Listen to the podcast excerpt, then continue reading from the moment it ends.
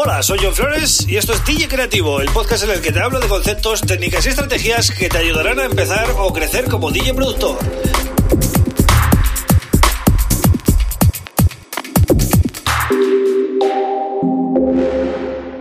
Hola, bienvenido y bienvenida a DJ Creativo. Mi nombre es John Flores y este es el episodio número 144 del podcast. Un podcast que hago de lunes a viernes para DJs y productores como tú y en el que toco cualquier tema ¿no? relacionado con eh, nuestro mundillo, ¿no? nuestro sector.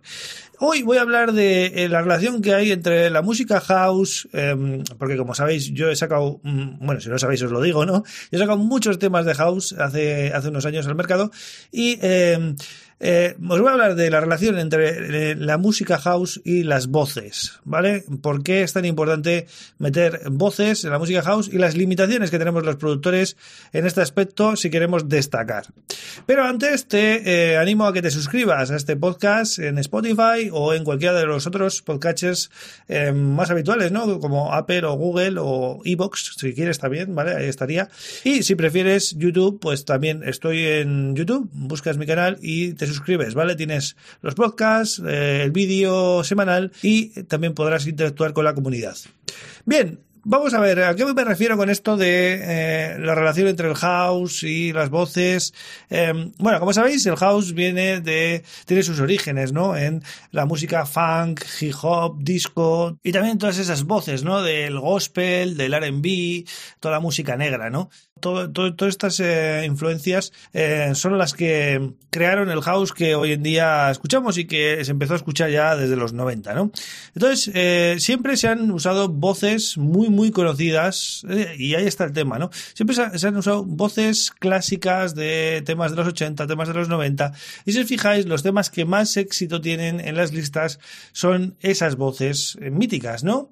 Eh, pues se me ocurre, pues no sé, Show Me Love, Lady, eh, bueno, muchos, muchos eh, hooks, hooks, acordaros del hook, ¿no? De, de los hooks vocales. Si, si vais al podcast número 136, hablo de los hooks. ¿Qué es un hook? Pues en los temas actuales se usan esos eh, hooks vocales, ¿no? Precisamente, esos, esas voces que hacen que el tema sea especial, que destaque. Eh, si, por ejemplo, haces, eh, coges una voz mítica de estas que hablamos y le metes una base tech house del año 2020, ¿no? Con, con el groove que tenemos ahora, pues vas a conseguir un tema actual, pero con unas voces clásicas. ¿Cuál es el tema? ¿Cuál es la limitación aquí? Que cualquiera no puede usar esas voces. Y eso es una de las cosas que más me ha quemado a mí de ser productor de house. Es decir, hacer una buena producción y a la hora de la verdad, cuando llega la hora de meter voces, darte cuenta que no tienes esas voces tan potentes como otros productores. Y eso marca la diferencia entre que tu tema sea un éxito o sea un tema que se queda ahí entre en el océano, ¿no? De temas nuevos que, que entran en en, Beatport y en, en las plataformas de streaming cada semana. Entonces, los productores que tienen la oportunidad de trabajar con voces originales de divas, ¿no? De grandes divas del house, lógicamente van a destacar mucho más y llegar a ese punto de poder usar esas voces de manera legal es lo complicado, ¿no? Eh, tienes que demostrar mucho, tienes que trabajar con sellos muy importantes para que esos sellos eh, te puedan facilitar ese tipo de voces. Por tanto, si te dedicas a hacer música house y no tienes acceso a ese tipo de voces porque el sello no te las facilita o el artista original, pero bueno, suelen ser eh, los sellos, ¿no? vas a tener que hacer tus, tus propias voces con alguna vocalista o con algún vocalista que conozcas y yo lo que te aconsejo es que tengan ese, esa onda, ¿no? Que intentéis imitar, que le digas al, a la vocalista o al, o al, cantante que imite ese tipo de voces, porque lamentablemente los hooks vocales del house son muy previsibles y es lo que funciona, ¿no? Entonces, eh, si veis, también mucha gente hace imitaciones o hace covers o hace cosas así que no son del todo legales, habría que están ahí entre en la línea, ¿no? De lo, de lo, de lo ilegal. Pero bueno, al final eh, las plataformas de streaming muchas veces dejan subir ese tipo de material y a no ser que haya una denuncia o lo que sea, pues no, no lo retiran, ¿no? Eh, o depende de la repercusión que tenga también el material, ¿no? Si vais, por ejemplo, a Beatport y miráis eh, la categoría de Funky Groove House, vais a encontrar un montón de temas que son míticos temas de los 90, de los 2000, de los 80. Y entonces, ¿por qué ellos pueden usar esas voces y el resto no, porque claro, usar esas voces nos solucionaría la papeleta, ¿no? Al final es el hook perfecto para que nuestro tema house destaque. Pues eh, ya os digo, depende de los sellos, depende también de la caradura que tienen muchos, ¿no? Que meten voces de esas sin tener permisos y ahora sí lo sacan. Yo no es lo que os recomiendo, ¿vale? Si queréis ser serios, eh, lo suyo es que el, el propio sello eh, pues os dé las voces, ¿no? Yo en mi caso he tenido algunas experiencias eh, con vocalistas muy muy buenas, ¿no? Eh, me acuerdo un caso con Barbara Tucker, ¿vale? Barbara Tucker es una diva del house y pude hacer un remix con las voces de ella y bueno, es increíble, ¿no? Porque en cuanto metes sus voces eh, es como que el tema ya coge sentido, ¿vale?